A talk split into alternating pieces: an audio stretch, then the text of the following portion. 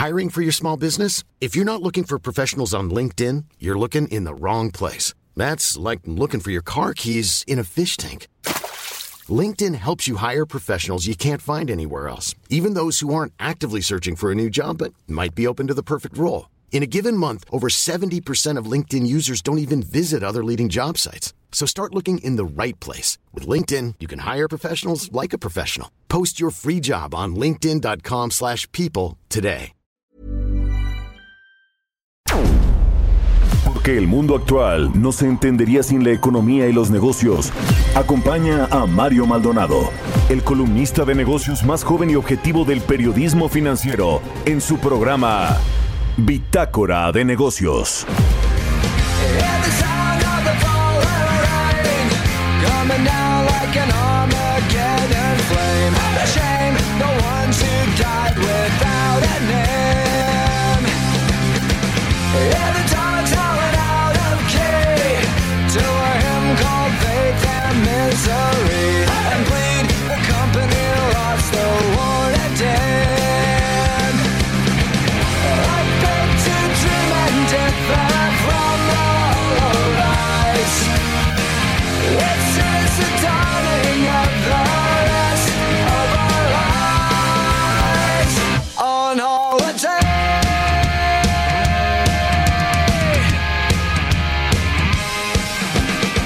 ¿Qué tal? ¿Cómo están? Muy buenos días. Bienvenidos a Bitácora de Negocios. Yo soy Mario Maldonado y me da mucho, mucho gusto saludarlos en este jueves 22 de abril del 2021.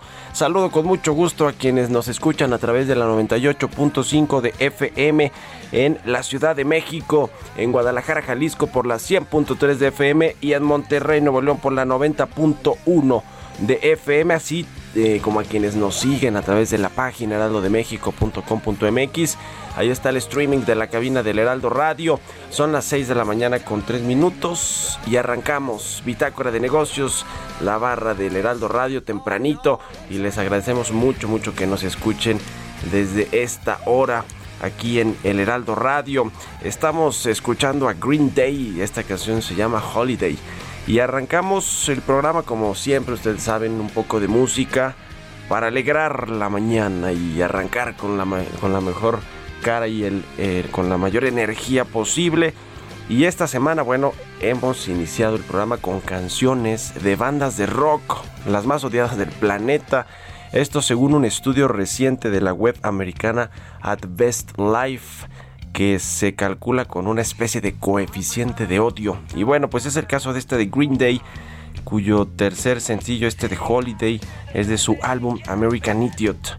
Que esa me gusta más, ¿no? Esa canción ahorita la pones, Chucho, por favor, porque esta de Holiday, ojalá que estuvieran cerca las vacaciones otra vez, ¿no? Hay puentes y demás. Pero bueno, Green Day, una de las bandas más odiadas según este, esta publicación americana At Best Life.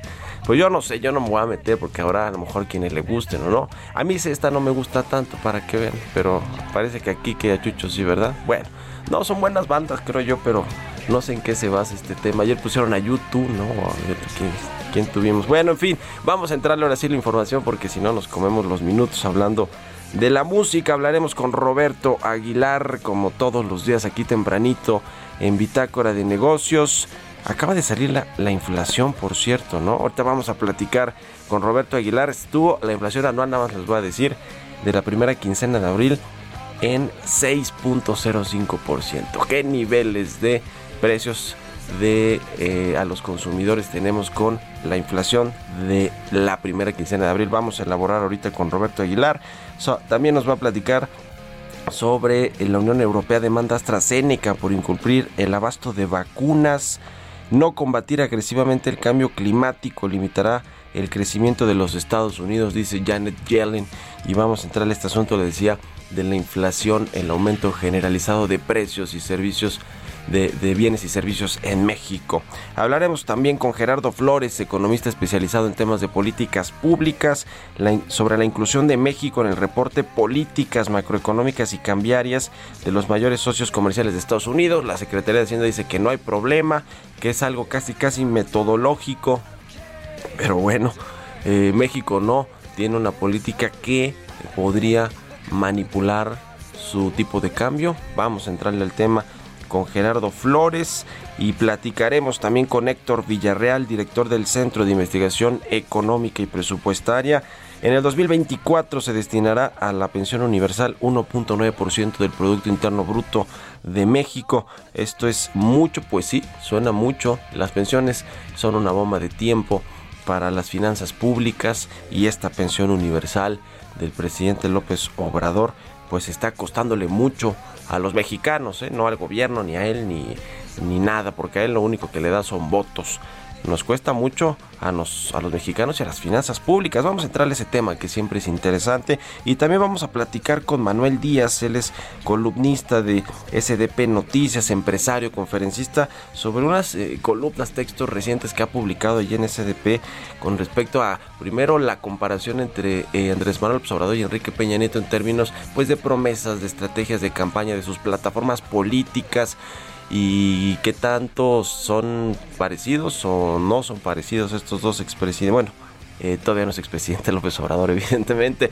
el expresidente Peña y el actual presidente López Obrador, y también sobre la recuperación mundial económica y México, en qué carril está eh, yendo eh, y, al parecer pues mucho más retrasado. Vamos a entrar a este tema con Manuel Díaz y vamos a hablar de otros temas importantes, el COVID-19, las proyecciones de recuperación económica de México.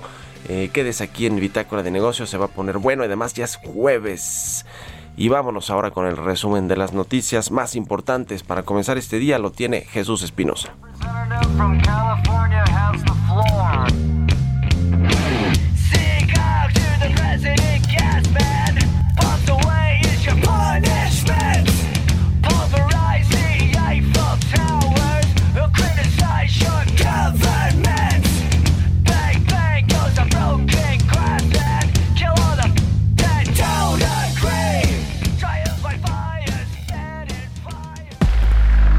Resumen.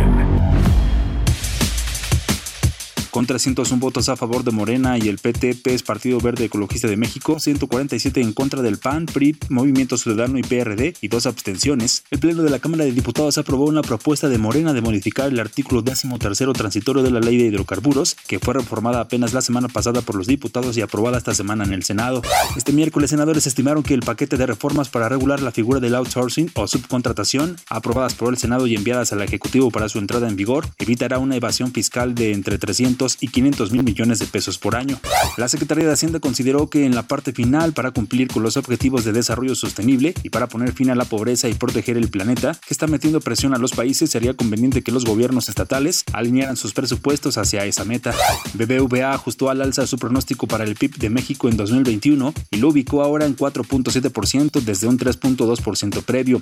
El economista en jefe del Banco Español en México, Carlos Serrano, consideró que esta recuperación de la economía de nuestro país es incompleta ya que no se regresará a los niveles prepandemia hasta finales del 2022 o inicios del 2023, mientras que el PIB per cápita se recuperará hasta el 2026. El presidente de la Asociación de Bancos de México, Daniel Becker, afirmó que pese a que hay aún riesgos latentes para la economía del país, todo indica que lo peor ya pasó y se ve una recuperación a la luz de la información que hoy tenemos. Este miércoles la industria minera de México pidió al gobierno del presidente Andrés Manuel López Obrador reactivar el otorgamiento de concesiones mineras para incrementar las inversiones en el sector el presidente de la Cámara Minera de México, Fernando Alanís, indicó que lamentablemente hay proyectos mineros frenados. Bitácora de negocios en El Heraldo Radio. El editorial.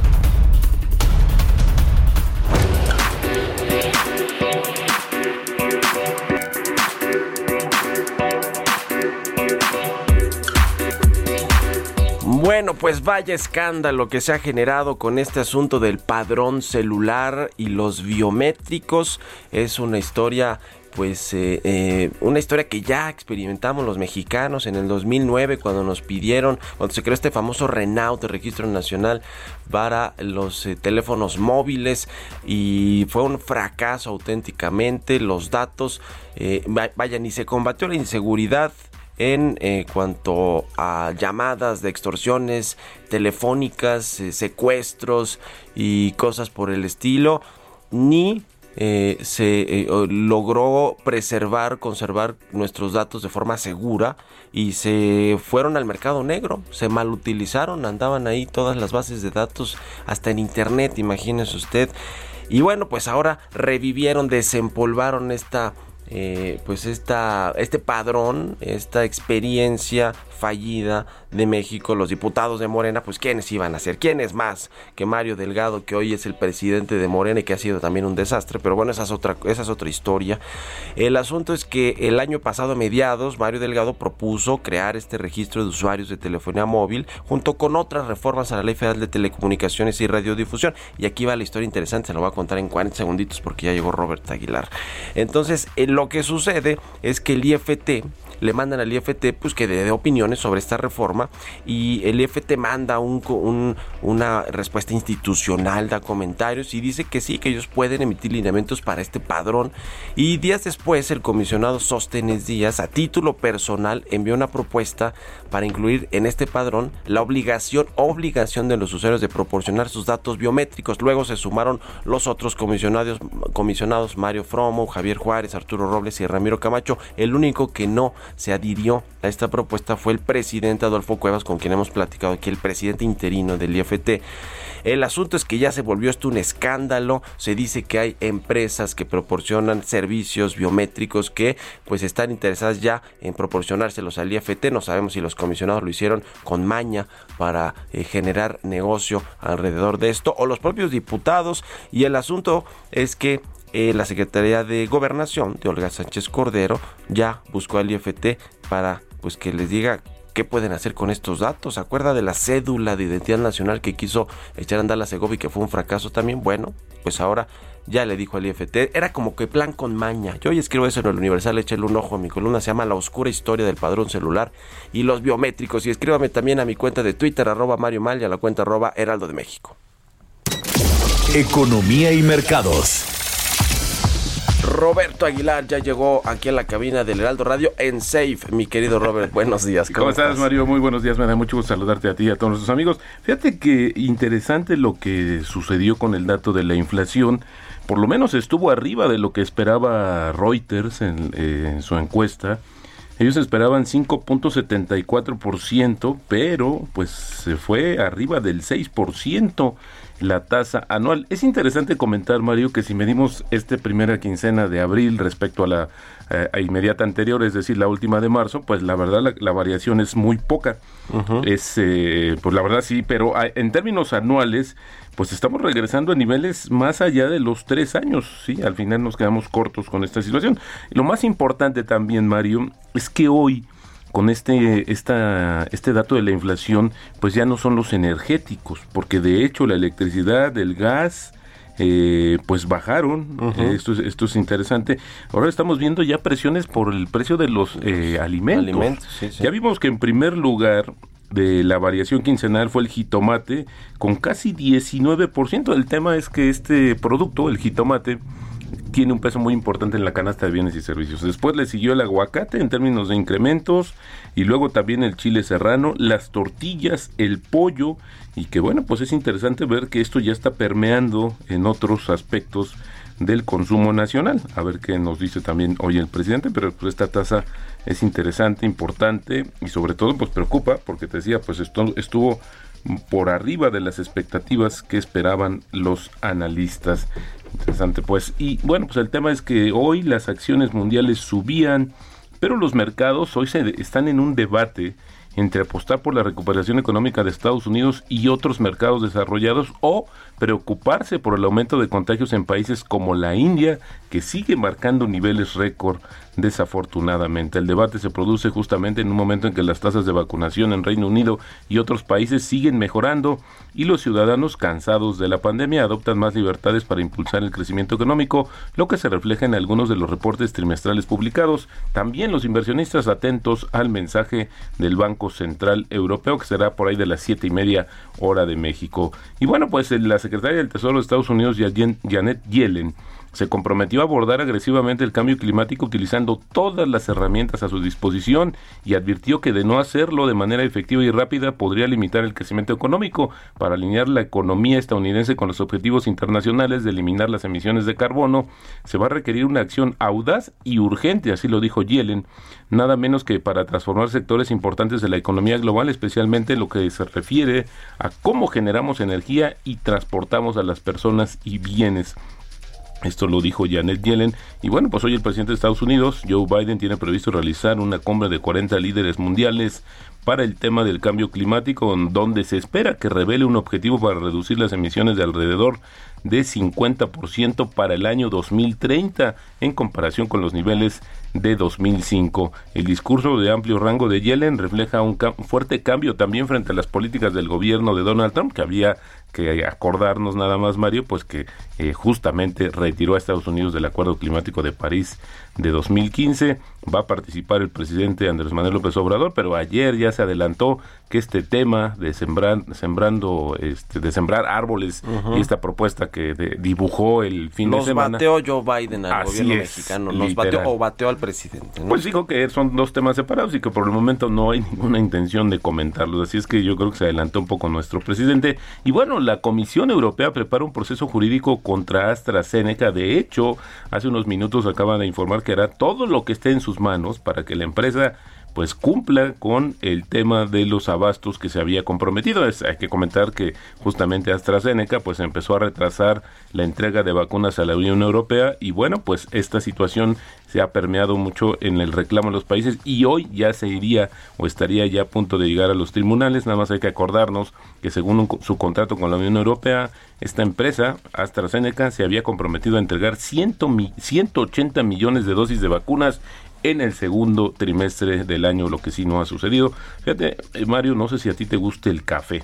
Pero me, encanta el café, me echo unos dos o tres al día, Robert. Excelente, Mario. Yo solamente uno, pero fíjate que Nestlé, esta compañía, esta multinacional, registró su mayor crecimiento de ventas trimestrales en 10 años, citando justamente una mayor demanda de café, productos lácteos y productos para el cuidado de mascotas. Y bueno, interesante porque eso también impulsó las bolsas europeas y más que el dato justamente de la compañía, pues esto también lo que refleja el cambio, los cambios de hábitos de los consumidores que se ve reflejado justamente en los reportes trimestrales que por cierto, Mario, ya lo habíamos platicado en Estados Unidos y también en Europa están eh, superando las expectativas, incluso en un promedio de doble dígito. En México todavía son pocas las empresas que han reportado, pero pareciera que también va por el mismo camino. Y el Departamento de Estados, de Estados Unidos, pues ya añadió esta semana a 116 países a su lista de recomendación de nivel 4, es decir, no viajar. Y el tema es que ahora incluyó a México y esto pues citando una tasa muy alta de contagios.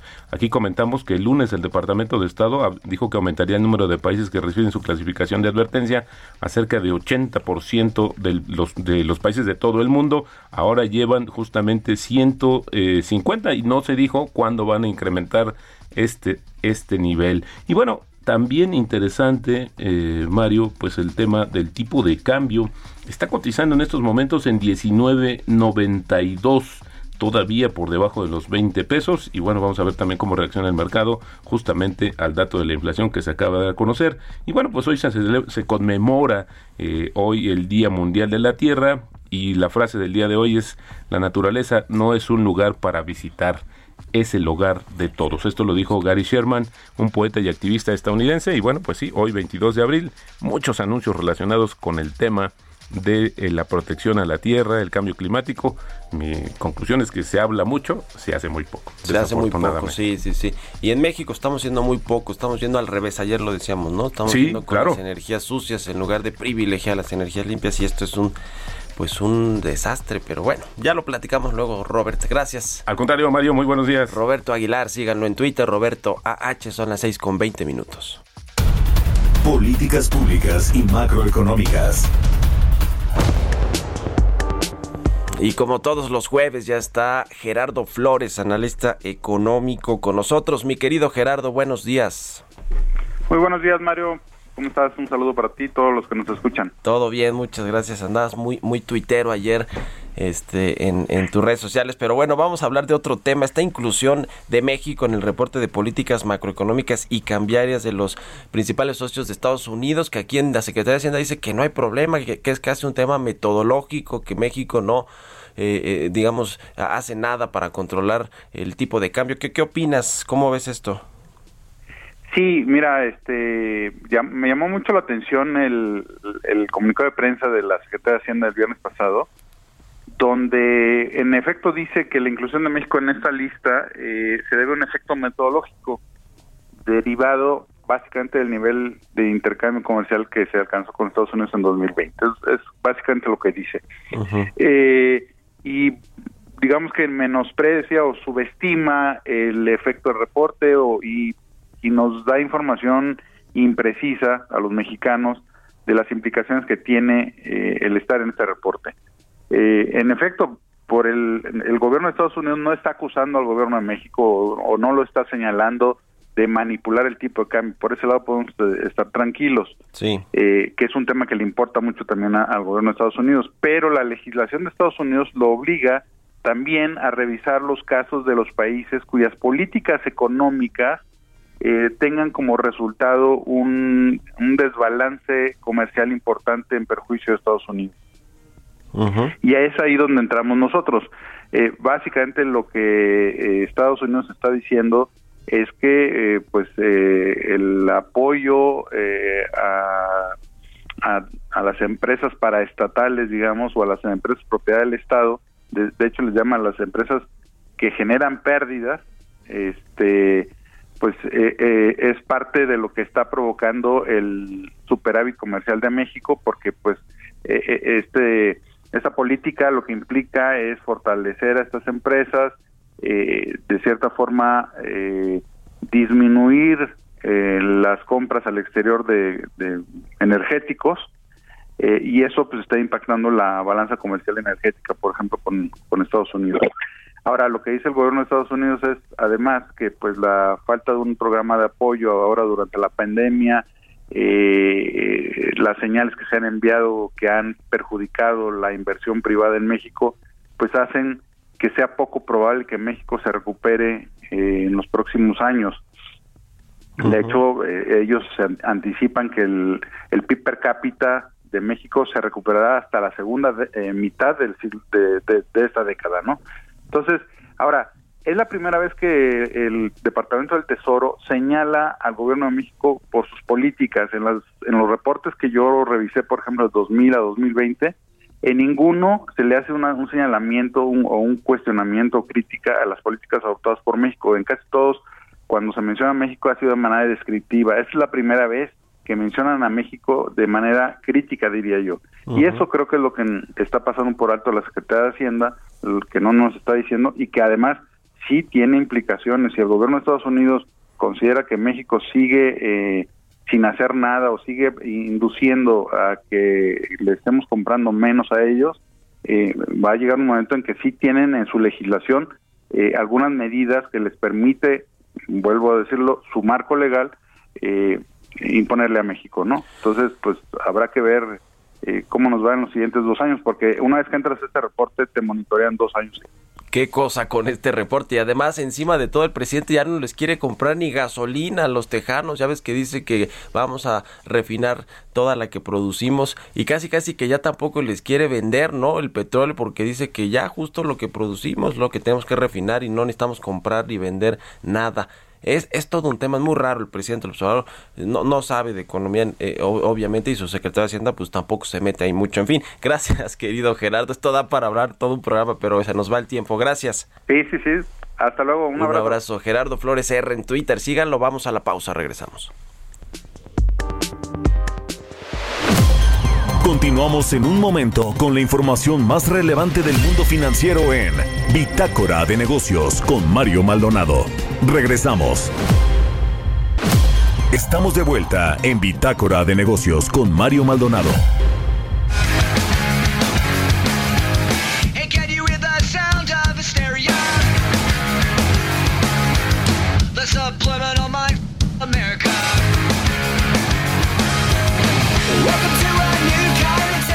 Ya estamos de regreso aquí en Bitácora de Negocios. Son las 6 de la mañana con 30 minutos tiempo del centro de México. Esta canción que estamos escuchando de fondo, que es de Green Day, se llama American Idiot. Es la que le decía yo que es creo que la más de las más famosas, ¿no? Además de esta de Holiday con la que empezamos, es una de las bandas de rock, ya le decimos que según un estudio de la web americana Best Life, es de las bandas más odiadas, pero bueno, creo que esta canción por lo menos fue muy famosa de American Idiot. Bueno, vamos eh, a platicar ahora con Héctor Villarreal, director del Centro de Investigación Económica y Presupuestaria, sobre este asunto de la pensión universal que le cuesta mucho, nos cuesta mucho a los mexicanos y a las finanzas públicas, eh, 1.9% del Producto Interno Bruto según el, Centro de Investigación Económica y Presupuestaria, pero para que nos hable de este tema me da gusto saludar a Héctor Villarreal. ¿Cómo estás Héctor? Buenos días. Hola Mario, muy buenos días. Pues este tema de las pensiones, que siempre es eh, eh, muy importante para los gobiernos por lo que representa en términos de presupuesto y de, y de eh, pues cómo, cómo maneja, digamos, todo este asunto de las pensiones contributivas y no contributivas. platícanos, a ver, el panorama general que tenemos en términos de las pensiones públicas que paga el gobierno. Sí, mira, con mucho gusto. Eh, el tema de pensiones, digo, en México, y como muy bien dices, realmente es importante para, para todos los países, se ha vuelto muy importante en los últimos años, porque, decimos, los compromisos nos alcanzaron. Hemos estado viendo unos crecimientos muy sustanciales en el gasto público federal en pensiones, principalmente por lo que tiene que ver con la contributiva y muy en especialmente Mario, para la gente que nos escucha, en lo que se conoce técnicamente como pilar 1 o sistema de reparto. y, ahora, esto viene también de la mano del pilar cero o pilar no o, o no o pensión no contributiva. Lo conocimos en México como programa para adultos mayores, 65 y más, varios nombres. Cuando llegó esta administración, un dato importante, y, y en general estamos de acuerdo con eso, es que se dijo, este programa se va a volver universal. Entonces ahí tuvo, fue una reforma, tuvo un crecimiento importante. El 21 de marzo, el presidente sorprendió porque no, no era un tema, lo, lo dijo en un meeting, no era, no era un tema que propiamente estuviera en la discusión, y, y de repente dijo, ¿saben qué? Pues yo estuve meditando, eh, está toda esta discusión de si las pensiones deben de ser en UMAS o en salarios mínimos, realmente lo que recoge el espíritu es que sea en salarios mínimos, vamos a tratar en tres años llegar a eso, también se va a bajar la edad de 68 a 65 años, eh, ese cambio inmediato y un primer brinco ahora en verano, y se va a buscar que, incluyendo eh, efectos de inflación, para 2024 se, se llegue se llegue a, a lo que vendrían siendo seis mil pesos bimestrales o tres mil pesos más o menos eh, mensuales. Entonces, esto representa un aumento muy considerable y pues para el gobierno va de la mano de lo que ya estaba gastando en, la parte contributiva. Pues sí, este, eh, estas pensiones contributivas y no contributivas eh, que nos explicas pueden llegar hasta el 6.5% del Producto Interno Bruto en tres años y, y pues esto es una carga pesadísima para eh, las finanzas públicas y, pues para todos, ¿no? Porque eh, pues, finalmente el presupuesto que se eh, aprueba todos los años para pagar las pensiones, entre muchas otras cosas, pues viene de los impuestos de la venta del petróleo y, y de otras cosas. Es decir, nos cuesta nos cuesta a todos. a ver, la auditoría superior de, de la Federación ha pues hecho revisiones sobre cómo se entrega esta pensión universal en efectivo a 8.1 millones de beneficiarios en el 2019, que ese fue el primer año de gobierno ya del presidente López Obrador. Eh, y, ha habido también irregulares este asunto de cómo se entregan los recursos. ¿Qué opinas de, de, esto, Héctor? Eh, no hay muchos controles como el tema de los programas sociales, por supuesto, ¿no? Que se entregan en efectivo y pues no sabes si realmente llega el dinero a, la gente o no. Eh, ¿Qué opinas de esto? Mira, Mario, es un gran tema. Eh, a ver, déjame tratar de tomar la pregunta en dos partes. Siempre hay el riesgo de que, de que en el camino allí pues estén ocurriendo algunas desviaciones. Yo creo que es un tema muy importante que se le tiene que poner atención. Y, y pues la auditoría, creo que todo esto ha sido tan rápido que, que pues a lo mejor los padrones no están verificados, también quisiéramos tener más, eh, estar monitoreando de me, pues de mejor forma que, que no haya mermas en el camino. Ahora, también se puede ver por el lado, por el lado de, de una oportunidad. El gobierno puede decir, ¿sabes qué? Pues es que tenemos un problema de bancarización muy serio, un porcentaje importante de los adultos en este país no participa del sistema financiero pues esta es una oportunidad para ponernos a trabajar en el sistema de pagos. que, que, que dicho sea de paso, yo creo que si se logra, pues dejaría muy buenas externalidades en otros rubros. A ver, hay que recordar que hace unas semanas esta pensión universal para adultos mayores eh, tuvo modificaciones. se está entregando a partir de los 68 años y el presidente López Obrador dijo que se va a entregar ahora a partir de los 65 años de edad. Esto en julio de 2021 y el, y el monto también va a aumentar gradualmente hasta alcanzar los 3 mil pesos mensuales en el 2024. Es decir, no solo está esta pensión universal que busca atender hasta 12 millones de, adultos mayores de 65 años en el país, sino que además va a aumentar en el, en el monto hacia el 2024. Esto, eh, pues ya lo decíamos. Eh, a ver, ¿tú crees que viene una reforma al, al tema de pensiones junto con la fiscal que se va a hacer, que se va a comenzar a eh, eh, revisar, analizar a partir de la, de la segunda mitad de este año, eh, Héctor, o, no crees que lo van a dejar de lado? Porque es un tema importante, ¿no? Para las finanzas públicas, pues. Mario, es un tema importantísimo. Es un tema importantísimo. Mira, tú recordarás que ahorita en Cámara, pues está discutiendo la transición fiscal. Y de las cinco mesas que está armando la Comisión de Transición Fiscal, una de ellas precisamente es eh, una reforma integral al sistema de pensiones. Ahora, los números que comentábamos al principio de la entrevista, pues están de miedo. Para poner esto en contexto, el 6.5% del PIB del que hablas, hay que recordarle a la gente que nos escucha que toda la recaudación por IVA son cuatro puntos del PIB. Sí. Entonces, eh, estás diciendo, ¿sabes qué? Yo me me espero gastar en el 2024 toda mi recaudación por IVA y todavía tendría que subirlo más del 50% para llegar al gasto en pensiones. Y, y además, Mario, también se asoma otra cosa en el horizonte. Perdón que cambie el tema, pero el servicio de deuda, en la medida que se normalicen los intereses en todo el mundo, también se va a volver más oneroso.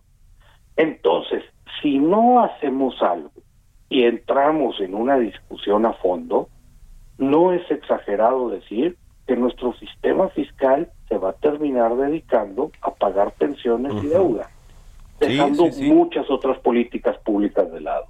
Sí, totalmente.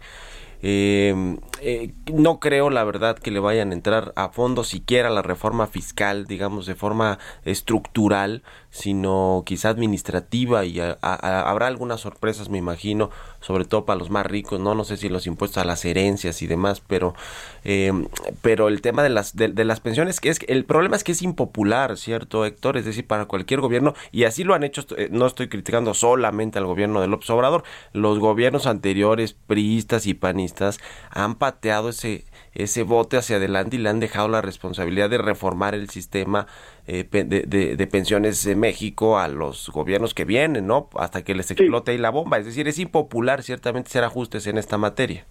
Totalmente, Mario. Y, y el tema de pensiones, déjame complementar lo que dices, es tan delicado que en el mundo te tumba gobierno. O sea, como que la gente lo, siente como un derecho muy íntimo. Ahora, a ver, mm, la idea de una pensión no contributiva y tratar que sea digna y todo, no es algo que critiquemos per se. más aún con los mercados laborales cambiantes y todo, empieza a haber un consenso entre especialistas que, que, que la pensión no contributiva es muy importante. El gran problema es que este tipo de programas, si tú no le encuentras una fuente de financiamiento, y creo que en ese sentido fue, fue muy desafortunado el comentario del presidente, de esto se va a financiar con ahorros, y pues no se muestran cómo, y no se hacen números, pues entonces los riesgos son mayúsculos. Le echa la bolita ya a la Secretaría de Hacienda para que haga malabares y haga cuadrar los presupuestos, ¿no? Porque, pues, eh, digamos, estos, estos gastos eh, que ya tiene el gobierno fijos en términos de pagar el servicio de la deuda, los intereses y las pensiones y otros y otros temas que ya no se pueden mover, es decir, no se puede ajustar allá los programas sociales, los proyectos de infraestructura, eh, eh, digamos este este gasto ya es es fijo y pues ahí le pone le pone la presión a la Secretaría de Hacienda con este asunto de las de las pensiones, ese es el problema de prometer, prometer, prometer, pero no digamos voltear a ver qué tan eficiente está siendo en la recaudación fiscal, en, el tema de la política petrolera, de tu venta al exterior, en fin, es, es todo un tema eso de los presupuestos y los paquetes económicos que bueno, por lo menos en estos eh, dos años o tres años no han eh, fallado tanto ahí los cálculos, pero quién sabe qué pueda venir ahora con la recuperación económica. Por cierto, ¿cómo viste? Y, con esto eh, termino, ya no tiene que ver con las pensiones, Héctor, pero la Secretaría de Hacienda ya presentó sus precriterios de política económica o este marco macroeconómico para el próximo año y, bueno pues algunas cosas llamaron la atención como el crecimiento económico que se prevé y también la producción petrolera que creo que fueron los dos indicadores que levantaron más cejas de los analistas. ¿Tú qué opinas de, de este eh, de estos precriterios de política económica? Mira, yo creo que en general la Secretaría de Hacienda ha cuidado mucho, y lo decías tú ahorita, Mario, de dar números realistas. En términos de crecimiento, eh, ahorita el rango que se está manejando entre diferentes, eh, el que manejamos en el TEC, el que manejamos en CIEP, que, eh, y, y, que se maneja entre analistas, especialistas, etcétera, está muy abierto. Yo creo que no lo vamos a tener muy claro hasta verano sabiendo a fin de cuentas pues cómo cómo funcionó la, la vacunación y cómo, cómo, cómo va la lamentada pandemia. Sí es cierto que lo que nos terminó cayendo muy oportuno son, son los estímulos en Estados Unidos y que pareciera que viene una racha de dos, tres, cuatro años de crecimiento muy vigoroso, porque llama la atención no solamente lo que se está pronosticando para 2021, sino con un poquito de suerte podemos tener un 2022 también de buen crecimiento económico que rompa pues una tendencia de un crecimiento muy aplanado de muchos años. Petróleo sí se ve más complicado, Mario, porque eh, ahorita pues está la ventaja de un precio de, de la mezcla mexicana más alto del que se esperaba, pero producción nos está nos está costando nos está costando mucho trabajo y pareciera que el cambio hacia renovables viene mucho más acelerado de lo que se anticipaba.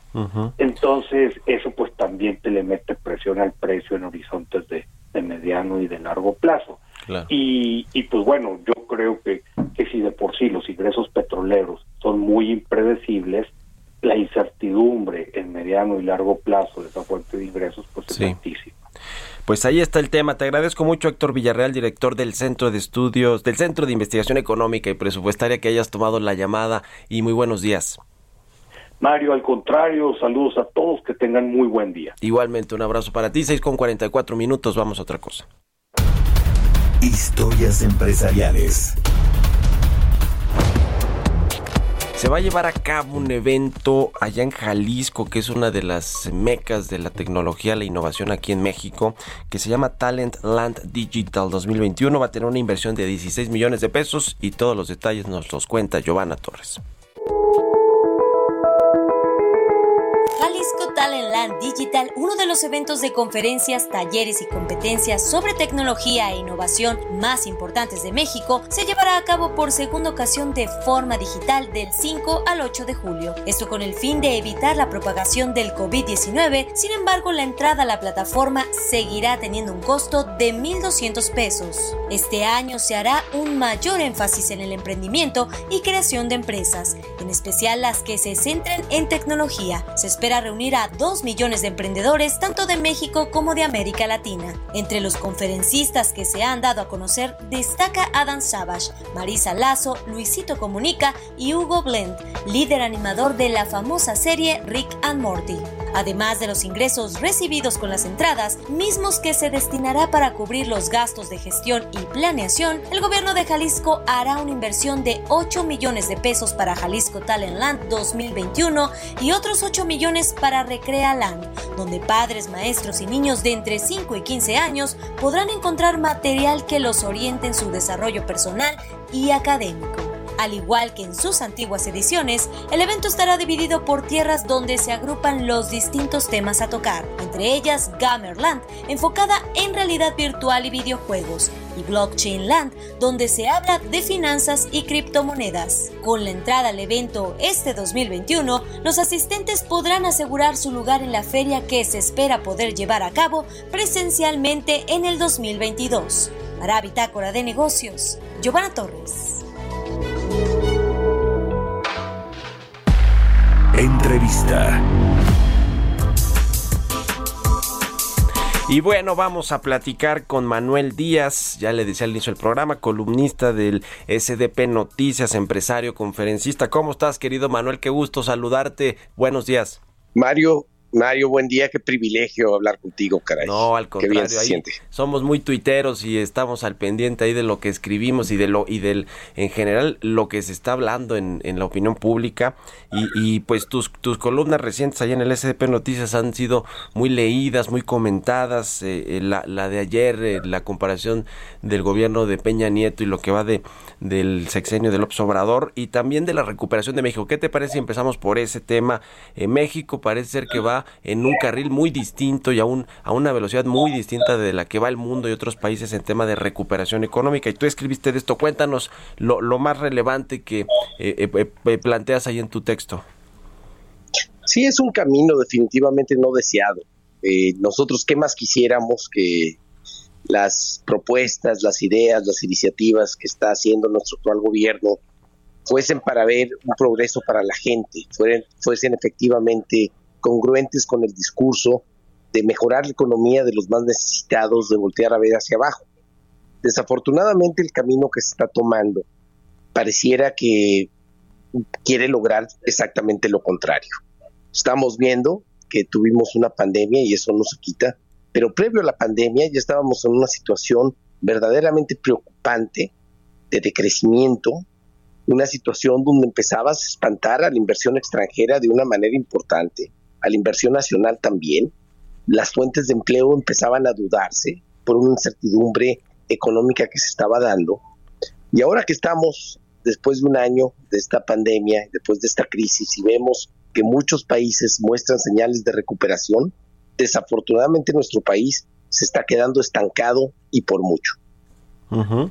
Pues sí, la verdad es que eh, la falta de estímulos económicos, de una política contracíclica auténticamente como lo hicieron otros países y quizá no con los recursos y el nivel que lo hizo Estados Unidos porque no somos esa potencia mundial, pero sí había margen eh, fiscal incluso para poder echar a andar alguna eh, algún plan de rescate a las empresas, a los desempleados y parece que en México pues no no lo no lo hicimos, más bien no parece, no lo hicimos y ahora la recuperación pues la estamos sufriendo así como sufrimos también esta esta crisis. Eh, a ver, tú has sido muy crítico Manuel de la, las políticas públicas en general de este gobierno del presidente López Obrador. La política económica creo que es una también de las que son muy criticables por porque no han eh, pues no se han reflejado en esto que prometió el presidente, ¿no? Ya deja tú de crecer al 6% que en algún momento lo llegó a prometer, pero un promedio de 4% cuando traíamos un promedio abajo del 2.5, pues ahora estamos con un crecimiento prácticamente cero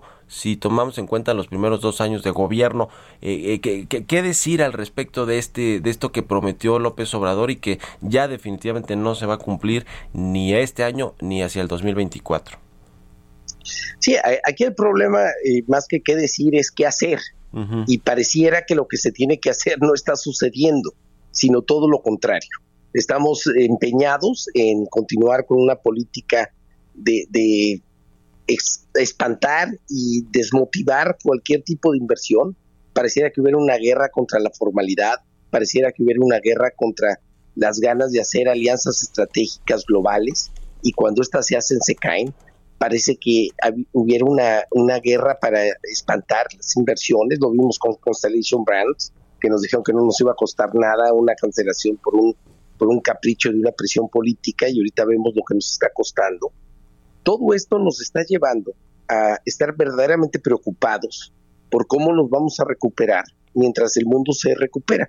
Tú ponías el comparativo de Estados Unidos, pero yo creo que sí, es cierto, son dos potencias muy diferentes, son dos circunstancias muy diferentes, pero no podemos descartar que nosotros tenemos una sincronización y ya la veníamos teniendo con esta economía, y lo señalo muy bien en mi columna. Eh, esto cambió definitivamente. Llevamos 20 años que la economía tenía sus reglas y no estaba sujeta a caprichos presidenciales. De la nada, estas reglas empiezan a cambiar un día sí y otro día también, y esa certidumbre que se requiere para las inversiones se va. Y al irse esto, pues no vemos los signos que se necesitan para recuperarlos, para que la gente pueda estar tranquila, para que la gente pueda volver a tomar empleos formales, para que vuelva a aspirar a tener ahorros seguros. Y esa incertidumbre, pues lo único que genera es que los que tienen la capacidad de producir se vayan. Y no se puede minimizar este hecho. Este hecho es muy peligroso. Sí, la verdad es que es un problema. Oye, eh, por último, platícanos en un minutito y medio, Manuel, eh, eh, de, tu columna de ayer, sí fue de ayer, la de Peña contra AMLO, diferencia y pacto. a ver, cuéntanos los, los entretelones de lo que nos platicas en este texto. Sí, miren, un tono menos, menos serio. Eh, lo primero que platico es que ya superó en ocurrencias, ¿no? La cantidad de mentiras, la cantidad de puntadas. Eh, planteo que ya superó a, Fox y a Peña Nieto juntos. Y mira que esto no era fácil lograr. De verdad es que los dichos y, y, las contradicciones es lo primero que planteo. Pero después me voy a las cifras. Me voy a las cifras de inseguridad, me voy a las cifras de crecimiento económico, de inversión extranjera directa, de, de, de, de, las simples estadísticas que hacen ver comparativamente, pues como el sexenio de Peña que nos pintaban como una gran tragedia, como el peor escenario, pues está haciendo, está resultando mucho mejor en los datos. Simplemente en impunidad, 10 gobernadores fueron a la cárcel durante el Peñato, y aquí pues parece que gozan de una impunidad absoluta.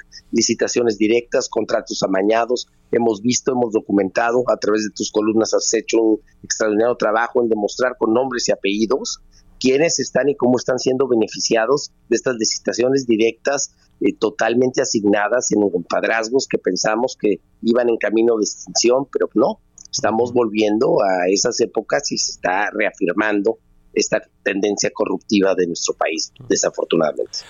Pues qué tema, qué tema. Te agradezco mucho, Manuel Díaz, que hayas estado aquí en el programa. Y bueno, pues invitamos ahí a la audiencia que te siga en Twitter, que seguramente ya te siguen en tu cuenta arroba Díaz-Manuel y en tus columnas de el SDP Noticias. Gracias y buenos días. Muy amable Mario, excelente día, un privilegio. Un abrazo, que estés muy bien. Pues ya casi nos despedimos, déjeme recomendarle en 20 segunditos la, portada del Heraldo de México en su versión impresa y digital. Retoma Pemex la venta de gasolina después de esta reforma discutida fast track allá en el Congreso que, eh, bueno, pues se representa eh, eh, que los privados salgan eh, del mercado o vayan marginándolos y que, y que Pemex recupere este monopolio que llegó a tener en la venta de combustible, lo cual pues es dañino para los precios del combustible, de las gasolinas y para los consumidores. En fin, con esto nos despedimos. Quédense aquí en Heraldo Radio con Sergio y Lupita. Nos escuchamos mañana tempranito a las 6. Muy buenos días.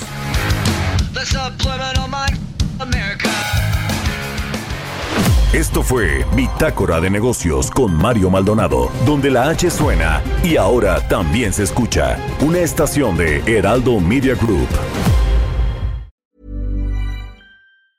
Mom deserves the best, and there's no better place to shop for Mother's Day than Whole Foods Market. They're your destination for unbeatable savings, from premium gifts to show-stopping flowers and irresistible desserts. Start by saving 33% with Prime on all body care and candles. Then get a 15-stem bunch of tulips for just $9.99 each with Prime. Round out Mom's menu with festive rosé, irresistible berry chantilly cake, and more special treats. Come celebrate Mother's Day at Whole Foods Market.